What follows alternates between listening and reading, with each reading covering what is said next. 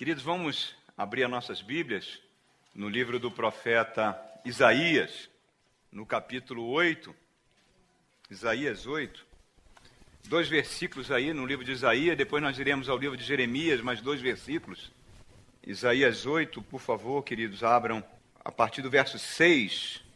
Já que este povo rejeitou as águas de Siloé, que fluem mansamente, e alegrou-se com Rezim, e com o filho de Remalias. O Senhor está trazendo contra eles as poderosas e devastadoras águas do Eufrates, o rei da Síria, com todo o seu poderio. Elas transbordarão em todos os seus canais, encobrirão todas as suas margens, inundarão Judá, cobrindo-os até o pescoço, seus braços abertos se espalharão por toda a tua terra, ó Emanuel. Então agora nós vamos abrir lá no livro de Jeremias, Olha, entre essa passagem que nós acabamos de ler e a que eu vou ler, 300 anos se passaram. 300 anos se passaram. E vocês vão ver que o comportamento do povo não mudou. Não mudou em 300 anos. O povo vai estar cometendo o mesmo, vai tendo a mesma atitude que nós vamos comentar aqui nessa noite. Jeremias 2, verso 9. Por isso eu ainda faço denúncias contra vocês, diz o Senhor, e farei denúncias contra os seus descendentes. Atravesse o mar até o Chipre e vejam observadores a Quedar. Quedar é o Iêmen, né, hoje. Reparem de perto, vejam se alguma vez aconteceu algo assim. Alguma nação já trocou seus deuses? E eles nem sequer são deuses. Mas o meu povo trocou a sua glória por deuses inúteis. Espantem-se diante disso, ó céus. Fiquem horrorizados e abismados, diz o Senhor. O meu povo cometeu dois crimes. Eles me abandonaram, a mim, a fonte de água viva, e cavaram as suas próprias cisternas, cisternas rachadas que não retêm água. Acaso Israel, meu povo, é escravo? É escravo de nascimento? Por que foi então que se tornou presa de leões que rugem e urram contra ele? Amém? Então, queridos, essas duas passagens que nós lemos são de dois profetas que estão falando a mesma coisa, duas atitudes do povo de Israel, separada de torno de 400 anos entre si, mas com os mesmos comportamentos, com as mesmas atitudes. Então, eu queria que vocês orassem por mim, por favor que você estenda suas mãos, me abençoe. Pai querido, muito obrigado por esse privilégio. Faça de mim hoje um nabiim, Pai, um nabiim para a tua noiva. Faça de mim, Senhor, nesses 60 anos que tu me deste, Senhor, hoje como presente para mim, que, tu, que tu pregue a tua palavra para a tua noiva, Pai. Que tu possa usar-me como teu instrumento, que possamos consertar caminhos, que podemos fazer que as veredas, as suas veredas que são boas, perfeitas, agradáveis, se manifestem na vida da tua igreja hoje, nessa noite. Muito obrigado por esse privilégio, Pai. Te agradecemos em nome de Jesus. Amém. Então, queridos, dá um abração no seu irmão, pode sentar. Deus é muito bom. Queridos, a mensagem de hoje, ela tem um título, um título importante. Um título que nós vimos nessas duas passagens aqui Deus fazendo uma queixa, Deus fazendo um lamento. Deus está falando: me rejeitaram. O meu povo me rejeitou. Então eu queria fazer uma pergunta em cima desse texto.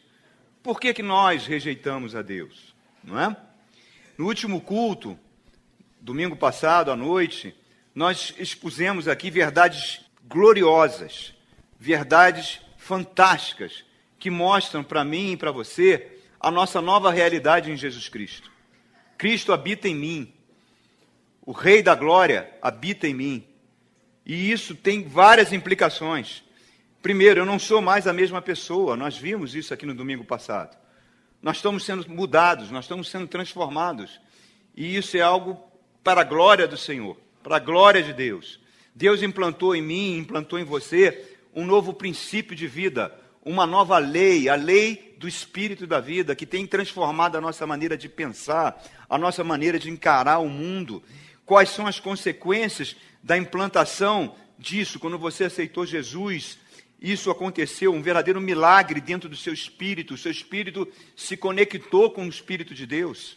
O seu espírito, que é o seu verdadeiro eu, que a Bíblia chama de homem interior, que a Bíblia diz que estava morto, desconectado, se reconecta com o Espírito Santo e passa a ser fortalecido e passa a te dar poder para enfrentar dificuldades, para enfrentar lutas.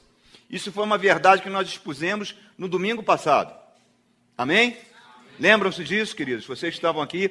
E a outra verdade é que, graças a isso, a palavra de Deus, ela começa a produzir no meu coração e no seu coração fé e a fé é a maneira que a gente tem de trazer do mundo do espírito aquilo para ser realidade na minha vida. E quando se torna realidade na minha vida, é aquilo que Paulo fala em Efésios capítulo 3, que Deus pode fazer infinitamente mais tudo daquilo que nós pedimos ou pensamos, através do seu poder que opera em nós. Isso é uma verdade.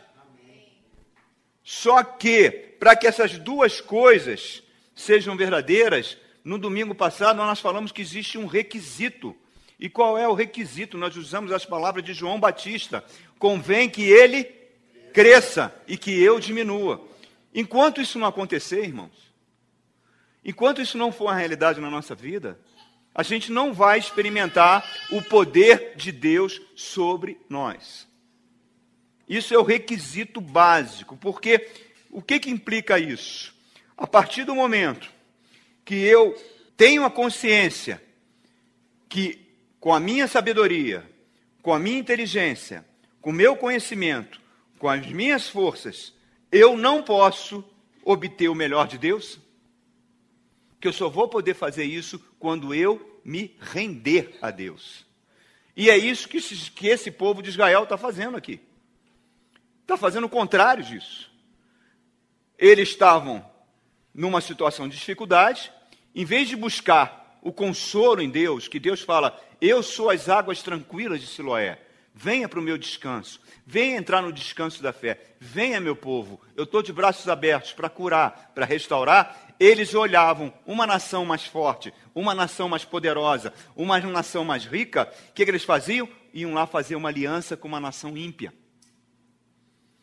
Que ele está falando, vocês se alegram com o filho de Remalias. Vão fazer uma aliança com os assírios, pior tipo de gente que existia na época. E Deus fala: ah, é, tudo bem, eu vou mandar as águas do Eufrates, o império da Síria, para cima de vocês, e vocês vão ver o que é bom. 300 anos se passam.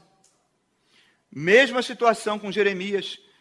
Deus vira para Jeremias e fala: Jeremias, esse meu povo que diz que me ama, eu que sou a fonte de águas vivas, eu que posso dar o melhor para eles, mas eles não. Preferem fazer cisternas de água parada, água estagnada, água podre, do que me buscar a mim. Quer dizer, preferem confiar nas suas próprias forças, preferem que Jesus Cristo diminua e eles cresçam. Não é a mesma coisa?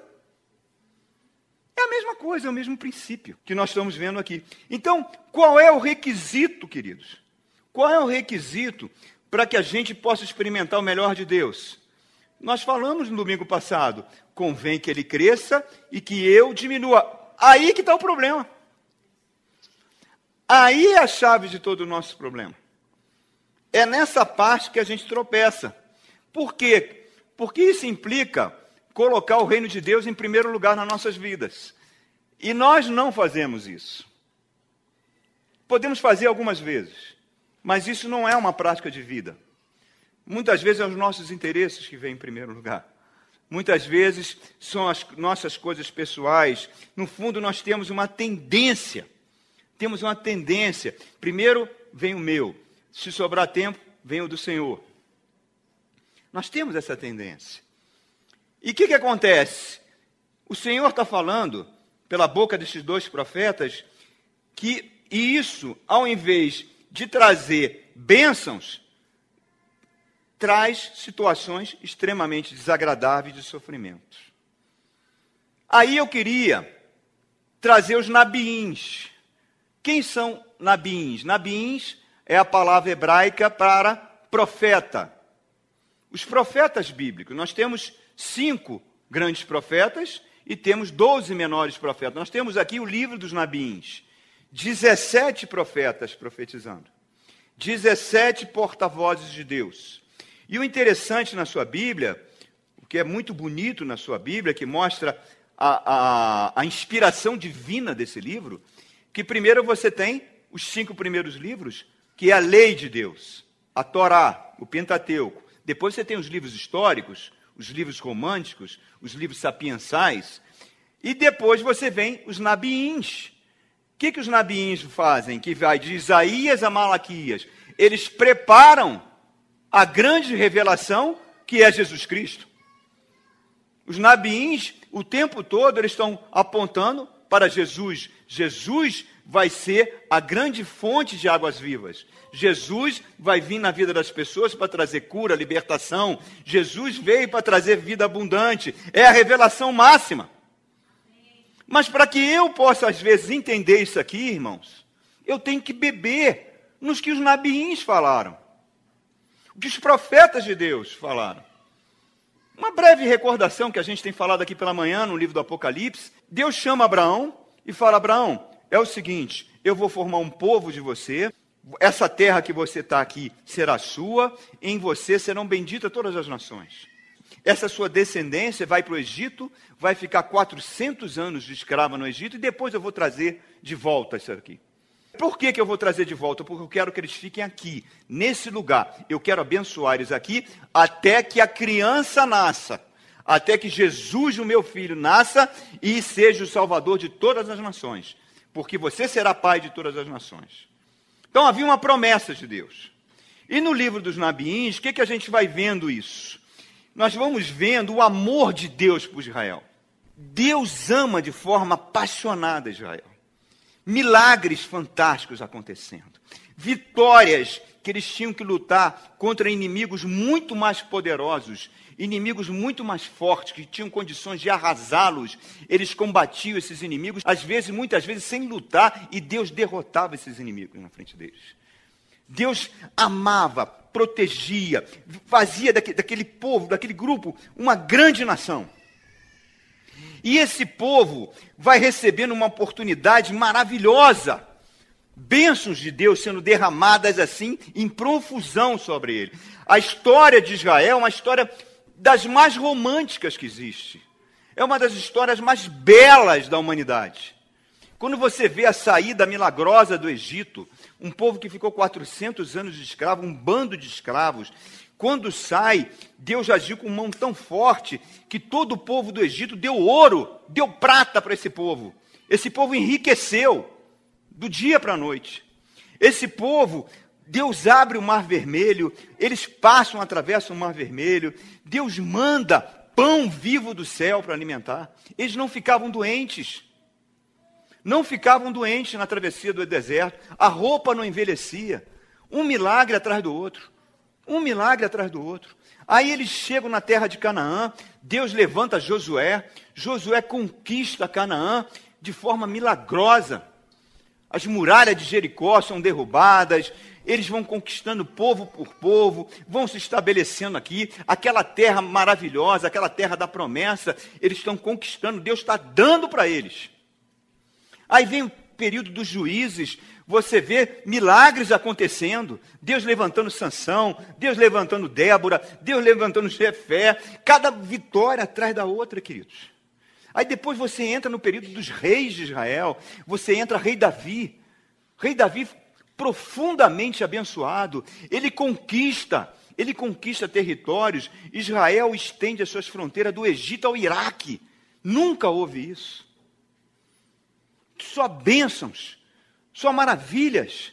Depois de Davi vem Salomão, e o povo atinge uma prosperidade econômica, financeira, como nunca atingiu nenhum povo sobre a face da terra. Diz que o ouro era tão abundante que a prata não valia nada na época de Salomão. Aí você vê, gente, quanto amor, quanta coisa incrível, quantas bênçãos que você vê o Senhor derramando. Aí você continua a história. Você vai lendo nos Nabiins. parece que começa a vir um declínio, um declínio moral, um declínio ético, um rebaixamento dos padrões morais que Deus preservava. Eles vão se misturando, fazendo práticas que Deus não gostava. Daqui a pouco você tem revoltas, daqui a pouco você tem guerras, daqui a pouco você tem fome, tem canibalismo, daqui a pouco você vê o reino dividido em dois, daqui a pouco você vê o reino do norte destruído pelos assírios, e você vai vendo cada vez mais pobreza, cada vez mais miséria, até que o reino do sul é destruído pelos babilônios, é uma espiral de decadência, de pobreza, que mostra toda a sua feiura e toda a sua nudez. Como isso aconteceu, irmãos? Os nabiins, os profetas, ele vai relatando para a gente essa tragédia. Todos os profetas, todos os profetas, de Isaías a Malaquias, o tempo todo eles, eles só têm uma mensagem: gente, Deus é bom, Deus é misericordioso, Deus está pronto para perdoar. Voltem para mim, voltem para os meus caminhos, sigam a palavra do Senhor. Voltem, vamos nos reconciliar com Deus, vamos fazer as coisas que Deus está mandando. Se não, se vocês não fizerem isso, só tem duas alternativas. E se eu chamasse Jeremias hoje aqui para pregar hoje, ele ia falar a mesma coisa para a gente. O que valia para Israel no passado, vale hoje, querido. Porque o caráter de Deus não muda. As coisas que eram preciosas para o Senhor no passado continuam válidas. Continuam sendo importantes para a gente seguir hoje. Os nabiins estão falando hoje. E Jesus, quando vem, quando ele sobe aquele monte lá, é o Monte das Bem-aventuranças, e ele faz aquele discurso impressionante, nunca na história da humanidade os próprios historiadores registram, nunca foram dito palavras como aquelas, que é o Sermão da Montanha, que está registrado em Mateus 5, 6 e 7. No final desse sermão, Jesus faz uma advertência que é a mesma advertência dos nabiins. Abra lá sua Bíblia em Mateus capítulo 7. Vamos lá, Mateus 7, 24. Portanto, Jesus falando, o Filho de Deus, aquele que detém todo o controle do universo, o El Shaddai, porque é um só. Jesus é o mesmo Deus do Antigo Testamento. Porque a Trindade fala através da boca do Filho. O Filho é a palavra. Quando o Filho fala, é Deus falando. É a palavra de Deus. A Trindade se manifesta através do Filho. É o Filho que conquista, é o Filho que reina e é o Filho que tem a palavra final. Então ele está falando aqui para a gente, Mateus 7, 24. Portanto, quem ouve essas minhas palavras e as pratica é como um homem prudente que construiu, algumas Bíblias falam cavou, cavou a sua casa sobre a rocha. Caiu a chuva, transbordaram os rios, sopraram os ventos e deram contra aquela casa e ela não caiu. Por quê? Porque tinha seus alicerces na rocha. Então Jesus está falando o seguinte aqui, parando um pouquinho, para a gente meditar o que ele está falando. Ele está falando o seguinte: se as minhas palavras mudam o seu estilo de vida, se você guia o seu estilo de vida em função das minhas palavras, você está firmando a sua casa na sobre a rocha. Pode vir o que for, pode vir as águas que forem, elas vão bater em você, mas você não cai. Você continua, você prossegue, porque você construiu sobre a rocha. Todavia, porém, entretanto, se essas palavras entram na sua cachola aqui dentro, tá? Entra na sua cachola, você diz amém hoje, mas segunda, terça, quarta, quinta e sexta você faz totalmente diferente, acontece isso aqui, ó. Mas quem ouve essas minhas palavras e não as pratica, é como um insensato que construiu sua casa sobre areia. Você consegue imaginar uma pessoa fazendo uma casa em cima da areia da praia, meu irmão? É um louco. Na hora que a onda baixa, aquela casa vai ser destruída. Cai a chuva, transborda os rios, sopram os ventos e deram contra aquela casa, e ela caiu, e foi grande a sua queda. É a mesma coisa que os nabiins estão falando. Israel, vocês estão caindo, vocês estão nessa decadência, vocês perderam a prosperidade de vocês, vocês perderam tudo que Deus deu para vocês, perderam. Vocês estão perdendo tudo que Deus deu para vocês. Por quê? Porque vocês estão construindo a casa sobre a areia. É a mesma mensagem, irmãos. Não muda. Quando os profetas falavam, os profetas abriam a boca, o que, que acontecia? O povo zombava deles. O povo não gostava da mensagem dos nabiins. Os reis mandavam prender eles, maltratavam os profetas, batiam nos profetas, encarceravam os profetas, matavam os profetas.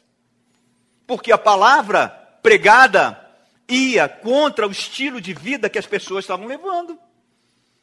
E eles falavam: esses profetas só batem. Eles não dão carinho na gente, não falam o que eu quero ouvir. Que eu sou, que eu sou a princesa dos olhos do Senhor, que eu sou mais do que vencedor. Claro que nós somos mais do que vencedores. Desde que as palavras de Deus sejam praticadas. Que se elas não forem praticadas, a gente está construindo a nossa casa num terreno muito perigoso. Por quê? Não acreditavam nele. Só que tinha um problema, meu amigo. Quando os nabiins falavam, eles mostravam, delineavam o futuro das pessoas. Ó, tudo bem. Vocês não querem fazer? Tudo bem. Jeremias teve uma vez que ele fez um canzil de ferro, botou no pescoço, fez um papel de tolo. Deus, Deus mandava os profetas fazer papel de tolo às vezes botou um canzil, que era uma tipo uma algema aqui no pescoço, falando: olha, se vocês não obedecerem, não obedecerem, o, rei da Babilônia vai vir e vai botar vocês debaixo desse jugo aqui. Aí tinha um outro profeta, um outro pastor, que falava as coisas que o povo queria ouvir. Sabe o que, que esse pastor fez? Pegou o canzil que estava no pescoço de Jeremias, quebrou e falou: Assim diz o Senhor. Você só traz palavras de derrota, Jeremias. Mas assim diz o Senhor: nós vamos ser livres do rei da Babilônia. Nós vamos vencer, porque o Senhor nos ama. E jogou, pisou no canzil. Todo mundo aplaudiu. Dentro do templo, dentro da igreja, todo mundo aplaudiu. Aquele pastor, Jeremias sai de cabeça baixa, para ali na porta, dá uma voltinha, ainda vira para a galera e fala: ó, tudo bem, o Senhor falou que se cumpra a palavra do Senhor. E foi embora. Quando ele chega na meio da rua, Deus fala: volta. Volta. Vai lá e fala para o cara que arrancou isso do teu pescoço que ele vai morrer amanhã. Começa assim. Ele vai morrer amanhã. E o povo todo vai virar escravo dos reis da Babilônia. Voltou e falou: Ó, assim diz o Senhor. E deu essa mensagem, irmãos. E apanhou. A galera ficou feliz, não bateu nele a gente gosta de ouvir aquilo que o nosso coração gosta. E a Bíblia diz que o nosso coração é perverso. Irmãos, o que os profetas falaram no passado se cumpriu. Por que, que se cumpriu? Porque a palavra de Deus e eles falaram na autoridade da palavra de Deus. Se a palavra de Deus não é autoridade na sua vida, se você aceita isso, mas não aceita aquilo, se você cumpre isso, mas aquilo você deixa de lado, não espere, não espere que o Senhor possa abençoar você. Ele está falando, é importante que você diminua e que Jesus Cristo cresça. É a mesma mensagem. Com outras palavras, mas é a mesma mensagem. Porque o caráter de Deus não muda. O que ele acha importante no passado continua valendo hoje, irmãos. Continua valendo. Os profetas expunham os pecados do povo, não eram respeitados, eram maltratados. E o pior, nós maltratamos também. Nós maltratamos muitas vezes as pessoas que pregam a palavra que falam coisas que a gente não gostou. Não maltratamos batendo, mas a gente maltrata de outra maneira. Eu sei que nós vivemos hoje num tempo de muita solidão. Eu sei que nós vivemos hoje num tempo de relacionamentos que são quebrados, as pessoas estão muito carentes, as pessoas estão muito, como é que eu posso dizer para você?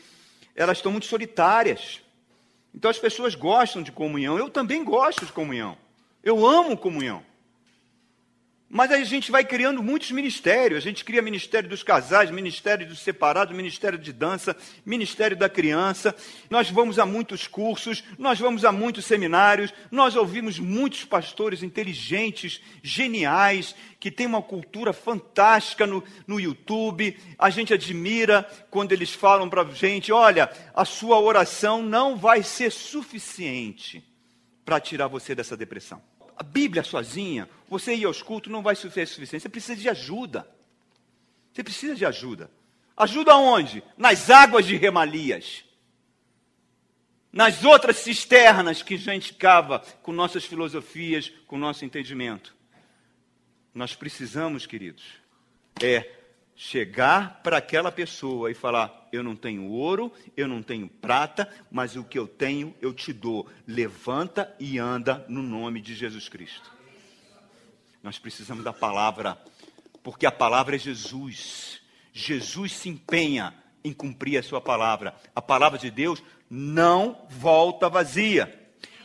O meu justo vive pela fé, mas nós permitimos com nosso estilo de vida, com nossas fraquezas emocionais, com nossa hipersensibilidade, com tudo isso, nós permitimos que Satanás venha e roube a palavra. É aquela semente lançada na beira do caminho que não encontra terreno e vem as aves do céu e roubam a palavra. E o crente perde a oportunidade de experimentar o descanso de Deus, as águas de Deus. Queridos, não pode nem concordar com o que eu estou falando. Você pode não concordar. Mas quando você pega os livros aqui dos nabiins, dos profetas, não precisa muita inteligência, não. Não precisa, não. Se você rastrear, pegar uma folha de papel e começar lá em Isaías, Jeremias, um por um, você começar a escrever as advertências que Deus fez, você vai ver que a queda de Israel, a pobreza de Israel, a humilhação de Israel, tudo que ele sofreu, que o dragão, que nós estamos falando aqui hoje de manhã, que o dragão ele quer destruir. O dragão entrou ali e destruiu Israel com a permissão de Deus. Tudo isso aconteceu, tudo isso não foi por causas econômicas, não foi por causas militares. Você vai falar, não, mas muitas nações caem, muitas nações prosperam, depois caem, isso faz parte do ciclo da história. Sim, mas com Israel não. Porque nenhuma nação tinha o que eles tinham, meu irmão. Nenhuma nação tinha as bênçãos que eles tinham, a proteção, o amor, o cuidado que Deus dava só para eles. Então, por que, que eles caíram? Porque eles não ouviram a voz dos nabiins e o processo de decadência se instalou podia ser interrompido se eles chegassem, pisassem no freito, se arrependessem, voltasse o Senhor, parava tudo. Deus parava com tudo. Todo esse processo seria interrompido. E isso é válido para hoje, irmãos. O que está acontecendo na tua vida? Você tem que fazer uma análise e ver o que está acontecendo. Por que, que eu estou passando por esse tipo de coisa? Aonde foi que eu errei? Porque eu tenho certeza que não foi Deus que errou. Não foi, queridos. O povo estava caindo, o povo estava chegando ao fundo do poço, perderam quase tudo, e os profetas falavam: gente, ainda dá tempo. Ainda dá tempo, vamos parar. É Deus que controla a história, é Ele que está no controle, Ele é benigno, Ele é pronto para perdoar. Isaías 55: buscai o Senhor enquanto pode se achar, invocai enquanto Ele está perto, deixe o perverso seus caminhos, volte-se para o nosso Senhor, Ele vai se compadecer de você, Ele vai reestruturar. Em suma, diminuam para que Jesus cresça. Aí você fala: não, profeta, peraí. O profeta falou isso, mas isso é Antigo Testamento. Isso é construir a casa na rocha, irmãos. Não, Antigo Testamento. Isso não, não se aplica hoje, não. Você acha que não se aplica? Olha o que o apóstolo Paulo falou para a igreja de Corinto. Abra lá em 1 de Corinto, capítulo 10. Quando a igreja começou, você não tinha o Novo Testamento. Você não tinha o Novo Testamento. O Novo Testamento só vai ser organizado 150, 200 anos depois. Você tinha as cartas de Paulo que circulavam nas igrejas, e você tinha, muito tempo depois, começou a surgir os primeiros evangelhos. O Apocalipse foi escrito quase no ano 100. Então, quando a igreja começou, a única escritura que eles tinham era o Antigo Testamento. Olha o que, é que Paulo fala sobre isso, sobre as verdades do Antigo Testamento. 1 Coríntios, capítulo 10, verso 11. Falando do que, aconteceu com Israel. Ele fala: ó, essas coisas aconteceram a eles como exemplos e foram escritas como advertência para nós. O que aconteceu com Israel está aqui sendo contado, falado hoje, como advertência para nós porque está chegando o fim dos tempos. Assim, aquele que julga que está firme, cuidado para que não caia.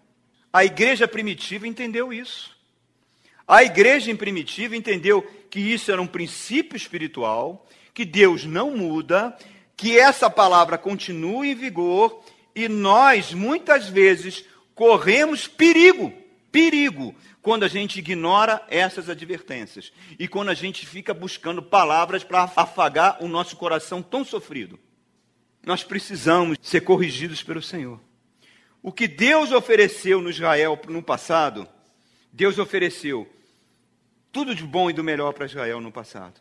Ele está oferecendo hoje, por meio de Jesus. Tudo que nós recebemos de Deus é via Jesus. Ninguém vai ao Pai sem ser por Ele. Vida abundante. Vida abundante. Essas águas de descanso, Ele oferece exclusivamente ao Senhor Jesus. Por quê? Porque Ele é um Deus de aliança. Aqui estão os símbolos dessa aliança. O pão, que simboliza o corpo dele que foi partido. O suco de uva, que simboliza o sangue dele foi derramado. Ele deu a sua própria vida como aliança para manter a aliança, é a nova aliança, nós estamos em aliança com Ele. Então, como ele se manifesta? Qual é o resumo da mensagem dos nabiins? Se eu chamasse todos os profetas, botasse uma cadeira aqui, um para cada um: Malaquias, Zacarias, Miqueias, Oséias, Abacuque, Sofonias, Naum. Vamos chamar essa galera toda. Sentem aqui. Qual a mensagem que vocês dariam para a Igreja Batista Palavra da Graça? O que, que vocês falariam para nós? Eles iam falar basicamente o seguinte, querido. Quando você começa a se apegar nas suas ideias, quando você começa a se apegar nas suas crenças, quando você começa a confiar no seu dinheiro, quando você começa a confiar em conselhos humanos, em sabedoria humana, em consultores, em psicólogos, o que você quiser, em socorro humano, e vai se esquecendo das águas vivas, e vai se esquecendo da palavra, aguardem ataques do diabo. Essa é a mensagem dos profetas. Eles não tinham papa na língua. Essa era a mensagem dos profetas. E eles falaram e se cumpriu. Cumpriu por quê? Porque tinha autoridade. Autoridade deles? Não, do Senhor. Do Senhor. Aconteceu nos tempos de Isaías, aconteceu nos tempos de Jeremias e pode acontecer hoje na sua vida, irmãos. Pode acontecer porque essa é a palavra de Deus eterno que vive para sempre. Aquele que tem ouvidos, ouça o que o Espírito diz às igrejas. Nós estamos vivendo tempos muito estranhos, muito estranhos. Quais são as duas lições que eu posso extrair disso aqui? Disso que foi tudo falado, desse resumo. A minha vida e a sua vida não avança por causa de quê? por causa de consequências de pecado. Nós permitimos que o pecado entre. E o pecado é pura rebelião contra Deus, irmãos. Pura rebelião. O pecado dá prazer, o pecado pode dar prosperidade, o pecado pode te dar uma certa alegria, mas ele é momentâneo. Com o tempo, ele vai mostrar a sua face, a sua face feia e cruel e vai cobrar um alto preço. Como ele cobrou de Israel, mostrando como ele é medonho. Como a gente se protege do pecado? construindo a nossa casa sobre a rocha. Como a gente se protege do pecado que habita em nós, em nós, não vem de fora. Satanás é que vem de fora, mas ele está aqui dentro. Como a gente se protege? Fazendo que Cristo cresça e eu diminua. Como é que eu faço que Cristo cresça e eu diminua? Obedecendo a palavra. Obedecendo a palavra em tudo. Em tudo que a palavra fala. Porque senão, querido, nós estamos rejeitando o amor e a proteção de Deus. Nós estamos rejeitando. Israel queria aliança com nações mais fortes, porque ele olhava para a Síria e falava: lá, uma nação ímpia, uma nação que faz sacrifícios humanos, são poderosos, tem um exército mais forte. Nós que estamos buscando o Senhor, nós que estamos seguindo a Deus, estou só levando lambada. Por que, que eu vou continuar buscando a Deus? Eu vou fazer aliança com esse povo. Eu quero, eu quero remalias. Eu quero as águas de Rezim. Aí Deus, é, tá bom, meu filho. Você vai ter aquilo que você está pedindo. E muitas vezes, que eles não obedeciam às leis de Deus. Eles esqueciam, queridos, esqueciam que essas nações eram poderosas por mera questão de acaso. De acaso. Que na hora que Deus, Deus acabou com todas elas. Nós temos uma tendência muito grande a colocar o que acontece com a nossa vida de ruim, a culpa nunca é nossa. A culpa é dos outros. O nosso casamento está fracassando, a culpa não é minha, é culpa dessa pessoa. O meu relacionamento não está indo bem, a culpa não é minha, a culpa é dessa pessoa. Eu até falei aqui que eu encontrei uma pessoa que chegou para mim e falou: Pastor, pior coisa que eu fiz na minha vida foi ter separado da minha esposa. Foi a pior coisa que eu fiz na vida. Mas sabe qual foi a segunda pior coisa que eu fiz na minha vida? Ter casado de novo. Eu falei, por quê, querido? Porque eu vi que o problema estava em mim. Eu ia casar 20 vezes e os problemas iam continuar. Problema estava em mim. O problema não está no outro. A gente tem que reconhecer que o problema está em nós. Quando a gente começa a reconhecer que as coisas que estão acontecendo de ruim na nossa vida, muitas vezes fomos nós que causamos, começou o processo de cura. O processo de cura começa quando você se humilha diante de Deus. Quando você chega e fala, Senhor, eu sou assim, eu causei isso, eu faço isso. Às vezes eu vejo crentes que são perseguidos no trabalho. Eu sei, eu sei que nós às vezes, pelo fato de você ser crente, você sofre uma perseguição gratuita. Sim, acontece. Mas quando você começa a bater papo com o crente, e ele vai abrindo a boquinha dele, vai falando as coisas que ele pensa, aí você pensa, gente, é impossível esse cara não ser perseguido. Impossível. Quem que aguenta uma figura dessa, meu irmão? Impossível esse cara não trair ódio. Impossível esse cara não trair perseguição. Ele é uma pessoa desagregadora. Ele é uma pessoa que aponta o dedo. Ele é uma pessoa que chega no ambiente de trabalho, que São Francisco de Assis falava que a maior forma de você mostrar Jesus é pelas suas atitudes, pelo seu amor. Se for necessário, você fale alguma coisa. Que não precisa você falar. Basta você ser. Basta você agir. Por que, que muitas vezes as nossas orações não são atendidas? Deus fala, balança enganosa é abominação, mas a gente prefere fazer práticas que a gente sabe que Deus abomina, e aí a gente acha que Deus tem que abençoar. Minha vida financeira está um caos porque eu não dizia, mas não, Deus chama você de ladrão, mas você não, isso aqui é do Antigo Testamento. A gente vai levando as coisas assim, vai tentando entender. A gente não perdoa as pessoas. Ah, eu, seu pai fez tanta maldade, agrediu você. Sim, eu já perdoei, eu já liberei perdão. Liga para ele? Não, não dá. Ainda não dá para ligar. Eu ainda não cheguei no ponto ainda de dar um telefonema. Então você não perdoou, querido. O dentista, quando você vai, tem uma cárie, ele tem que tratar o seu dente, mas ele não pode deixar o dente aberto. Tem que cobrir, restaurar o dente. Não basta só você perdoar. Você tem que fazer que as coisas sejam como eram antes. Ah, não, isso é muito difícil. Ué, ele não morreu na cruz e não falou, Pai, perdoai todos os que fazem? Tem de vós o mesmo sentimento que houve em Cristo Jesus, o qual, sendo Deus, não julgou com usurpação ser igual a Deus, mas antes a si mesmo se esvaziou. A gente não se esvazia, meu irmão. Nós somos cheios de si. Eu falo o que eu penso. Eu sou uma pessoa muito franca, não, você é uma pessoa mal educada. Você é uma pessoa grosseira, você tem que filtrar o que você fala, porque você está machucando as pessoas. E a gente acha que tudo tem que dar certo na nossa vida. O nosso casamento tem que fluir bem, a minha esposa tem que ser assim, o meu marido tem que ser assim. Mas, queridos, a gente não obedece. A gente nega a si mesmo.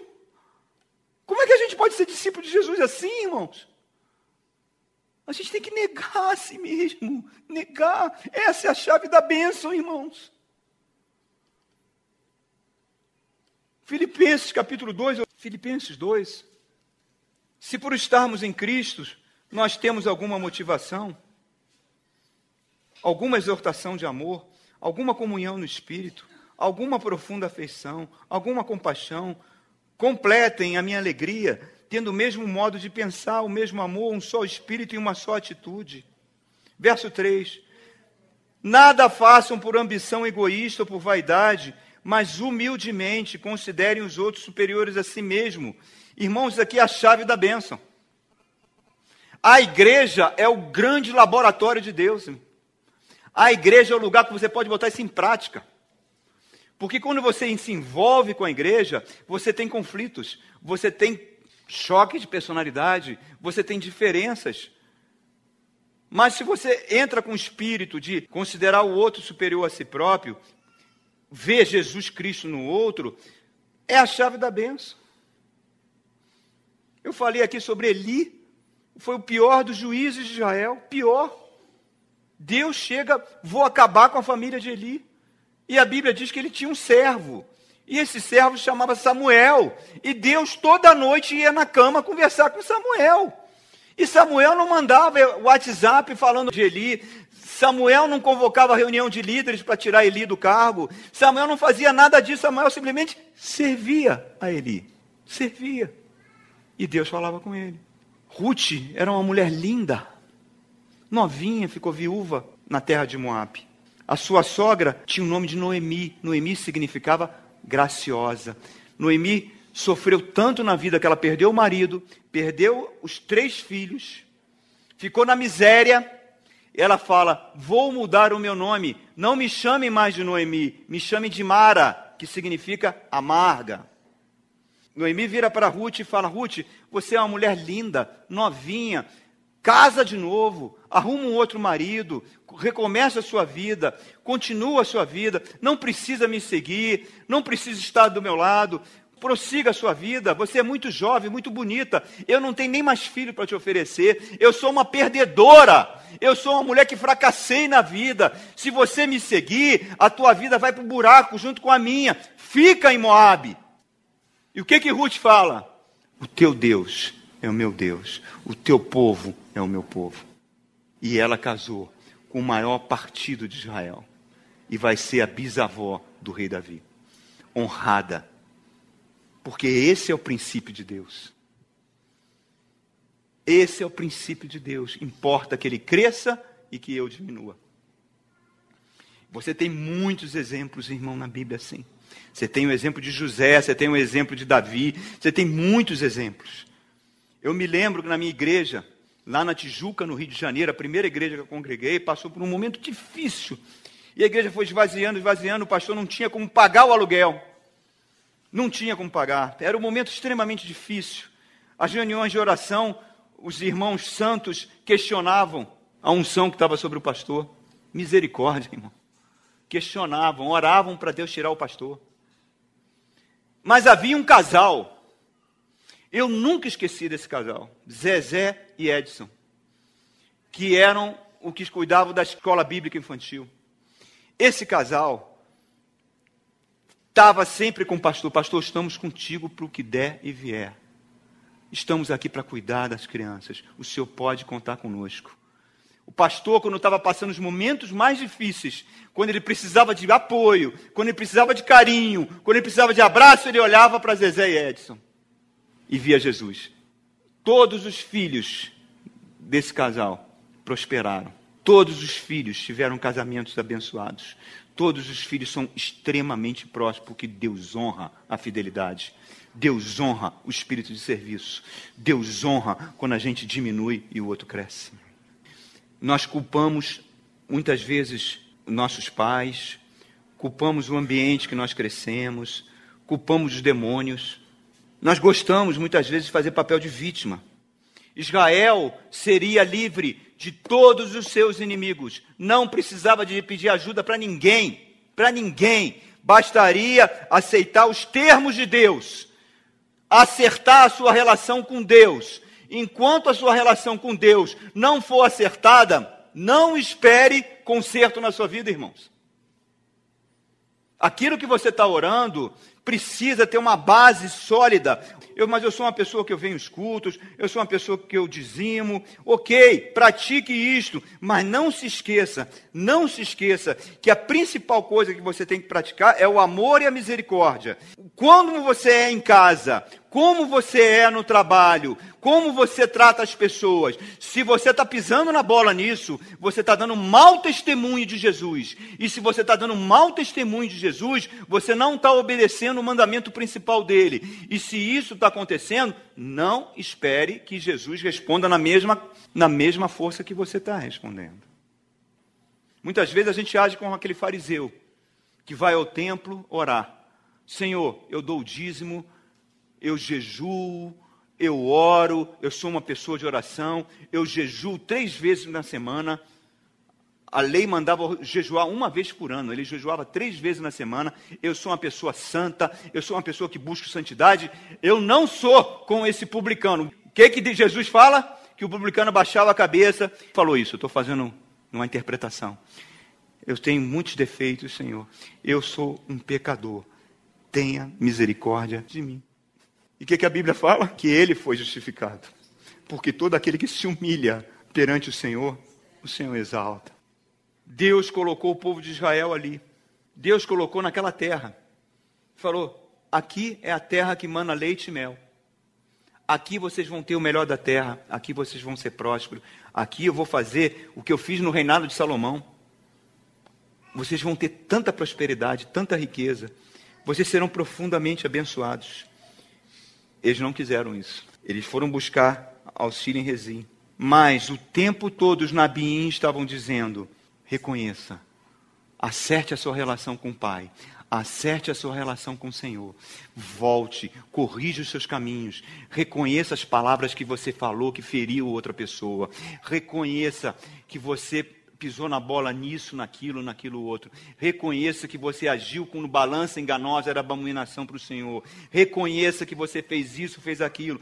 Vá reconhecendo, vá reconhecendo, porque Deus fala, quando você fala isso, as águas de Siloé eu te dou. As águas tranquilas eu te dou. Vocês não precisam de ajuda de ninguém. Nós não precisamos de ninguém, irmão, só de Deus. É Ele que é o nosso ajudador. Ele é o nosso escudo, Ele é a nossa proteção. A única coisa que você precisa, querido, é acertar a sua vida com o Senhor. O que, é que nós precisamos hoje? Vamos abrir de novo Provérbios 28. Nós lemos no domingo passado, mas temos que ler, reler, ler, reler, porque a nossa natureza é difícil, irmão. é difícil. Provérbios 28, verso 14. Como é feliz o homem, como é feliz o homem, constante no temor do Senhor. Mas quem endurece o coração cairá na desgraça. O que, que é endurecer o coração, irmãos? É achar que isso aqui não é a palavra de Deus. Simplesmente isso. Que isso aqui não é Jesus. Que isso aqui não é autoridade. Deus levanta um pregador para trazer uma mensagem que muitas vezes nos coloca em situação desconfortável, porque a palavra tem esse poder. A palavra é doce nos lábios, mas ela tem que ser amarga no coração para mudar a nossa atitude, irmãos. Se a gente não mudar, não tem cura. Se a gente não reconhecer que nós somos pessoas difíceis, complicadas, que machucamos as outras pessoas, que fizemos coisas que Deus não se agradou, a gente vai ficar orando a noite toda, pode fazer vigílias, pode fazer milhões de horas de jejum, as nossas orações não vão passar. Vai ser um céu de bronze última passagem, João capítulo 15. Eu pedi ao Senhor, Senhor, eu estou fazendo 60 anos hoje. O que, que o senhor gostaria que eu falasse? Vocês viram esse vídeo na internet? Se, se puder, vejam.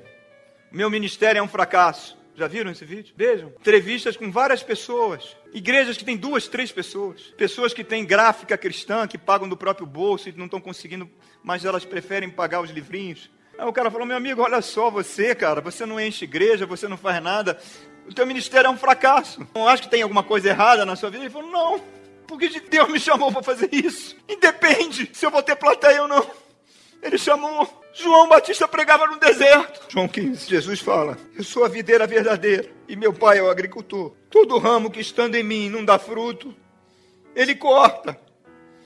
E todo que dá fruto, ele poda, para que dê mais fruto ainda. Vocês estão limpos pela palavra que eles têm falado. O Rômulo ia pregar à noite. Eu cheguei, Rômulo, eu faço 60 anos. Eu tenho que agradecer o que Deus fez por mim nesses anos. Deixa que eu prego de manhã e à noite. Até ele chamar. Não importa quem vai ouvir, quem vai gostar.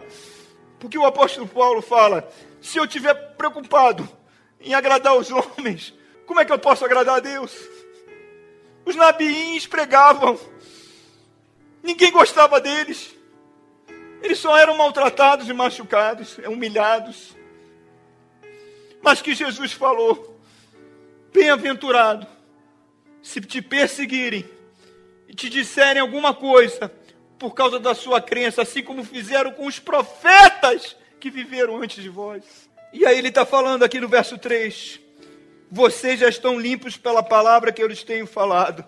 É essa a função da palavra, irmãos. É nos limpar. É mudar essa natureza ruim que nós temos dentro da gente. Nós temos muita coisa errada dentro da gente, a gente está muito longe da imagem de Jesus Cristo. Enquanto a gente não reconhecer isso, enquanto a gente não bater no peito e falar, ai de mim, ai de mim, Deus não vai poder fazer nada por nós. Deus não vai poder fazer nada pelo seu casamento. Deus não vai poder fazer nada pelo seu negócio, Deus não vai poder fazer nada pelo seu emprego. Às vezes Deus permite que você perca emprego, às vezes Deus permite que você passe dificuldade no negócio, às vezes Deus permite que você, que teu relacionamento, teu casamento passe por maus momentos para ver se você ouve, ouve Ele falar. Ele está falando aqui, vocês já estão limpos pela palavra que eu lhes tenho falado. Permaneçam em mim como é que a gente permanece em Jesus? Como? Como? Por meio da palavra tem essa maneira. É pela obediência à palavra. Permaneço em mim e eu permanecerei em vós. Nenhum ramo pode dar fruto por si mesmo se não permanecer na videira. Vocês também não podem dar fruto se não permanecerem em mim. Eu sou a videira e vocês são ramos. Se alguém permanece em mim e eu nele, esse vai dar muito fruto. Pois sem mim, sem mim, vocês não podem fazer nada. Vamos orar? Quem quiser ficar de joelho, fica. Quem quiser ficar sentado, fica. Fica como você achar melhor, querido. A posição não importa. Pai querido, em nome de Jesus Cristo, nos ajuda, Senhor, a não sermos tão soberbos. Nos ajuda a não sermos tão orgulhosos. Nos ajuda, Senhor, a dependermos mais de Ti. Abaixa a nossa crista, Senhor. Mostra para a gente aonde a gente está errando na, na palavra. Nos dê inteligência, inteligência e sabedoria para corrigir aonde nós pisamos na bola, aonde nós não cumprimos os teus preceitos, aonde nós pecamos, aonde nós falhamos em não obedecer a tua palavra, porque nesse momento a gente saiu da rocha e foi para a areia. Nesse momento eu cresci e Jesus diminuiu. Nesse momento, Senhor, eu saí debaixo da Sua proteção e o dragão veio. Senhor, não deixa, Senhor. Tenha misericórdia da tua igreja, tenha misericórdia da tua noiva. Hoje é noite de Santa Ceia. Que nós possamos renovar nossa aliança contigo, Senhor. É uma noite de renovação. Que ao comermos do pão da ceia e bebermos do suco de uva dessa, que simboliza o teu sangue que foi derramado, que tu trabalhe nos nossos corações, Senhor. Traga na memória agora, Senhor, aquelas pessoas que nós ferimos, aquelas pessoas que nós magoamos, aquelas ocasiões que nós demos um mau testemunho, aquelas ocasiões que nós envergonhamos, envergonhamos o teu nome. aquelas ocasiões, Senhor, aquelas muitas ocasiões que a gente não parecia ser um cristão, que a gente possa voltar, voltar ao primeiro amor, voltar a Jesus, voltar a ter sede da palavra, voltar a ter alegria de estar nos cultos, voltar a ter alegria de servir na igreja, voltar a dar um bom testemunho, porque nós somos Tu falaste, não somos nós que dissemos, mas foi tu que nós somos luz nesse mundo. Nós somos sal da terra. Não deixa a gente perder o sabor, Senhor. Porque o sal perde o sabor. Ele não serve para mais nada a não ser ser pisado pelos homens. Senhor, que nós possamos ser humilhados por ti, não pelos homens. Como o rei Davi falava: Senhor, corrija a mim, Desce a sua mão sobre mim, porque eu sei que tu é um Deus misericordioso. Mas não permita que os homens nos humilhem. Não permita que os demônios venham nos humilhar, Senhor, porque nós estamos em aliança contigo. Eu peço a Ti, a cada uma dessas pessoas que estão aqui nessa igreja, que vê ouvir essa palavra, essa história, essa síntese dos nabiins, que elas possam fazer um concerto contigo, Senhor. Que elas possam receber restauração. Que elas possam receber cura, porque Tu é um Deus que está sempre pronto, de braços abertos, a receber aquele filho pródigo que vai embora, que gasta tudo que o Senhor deu, que volta pobre, que come com os porcos, mas que tu recebe de braços abertos, que tu beija, que tu troca as vestes, que tu coloca um anel de autoridade e que tu manda celebrar, porque aquele filho estava morto e voltou. Senhor, somos teus filhos. Precisamos das tuas águas, das águas tranquilas de Siloé, da fonte de águas vivas. Tira toda a tristeza do nosso coração. Coloca a alegria no nosso coração. Sabemos que hoje será uma noite de concerto, que hoje é uma noite de restauração, que hoje é uma noite onde nossos caminhos serão corrigidos, Pai. Ajuda-nos, Pai. É o que te pedimos em nome de Jesus. Amém. Vamos ficar de pé? Meu pastor é o Senhor Deus. Glória a Jesus. Nada de Aleluia. Aleluia. Faz-me andar em segurança. Glória a Jesus. Ao meu lado sempre está.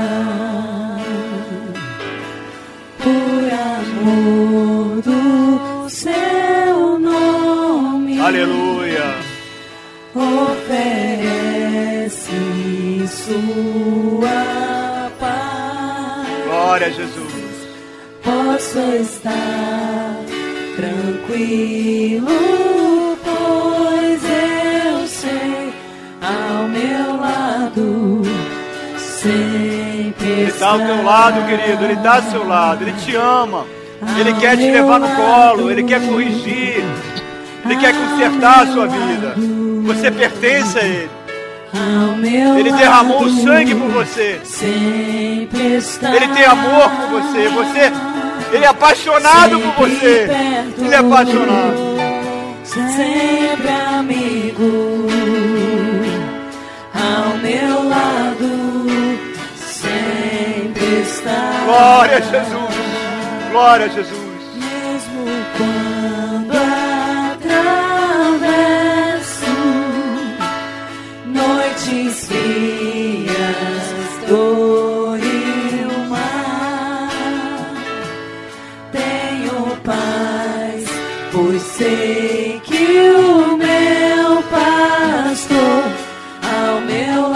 Nosso pastor. sempre está Nós somos ovelha dele.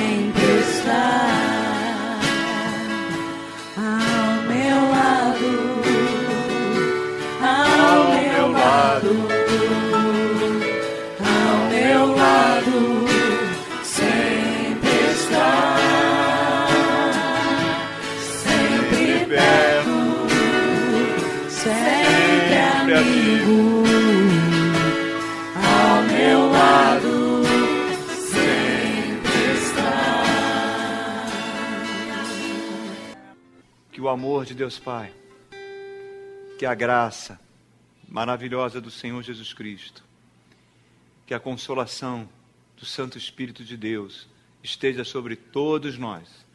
Deus abençoe cada um dos irmãos, querido. Vocês têm uma semana maravilhosa. Amém? Deus abençoe. Glória a Deus.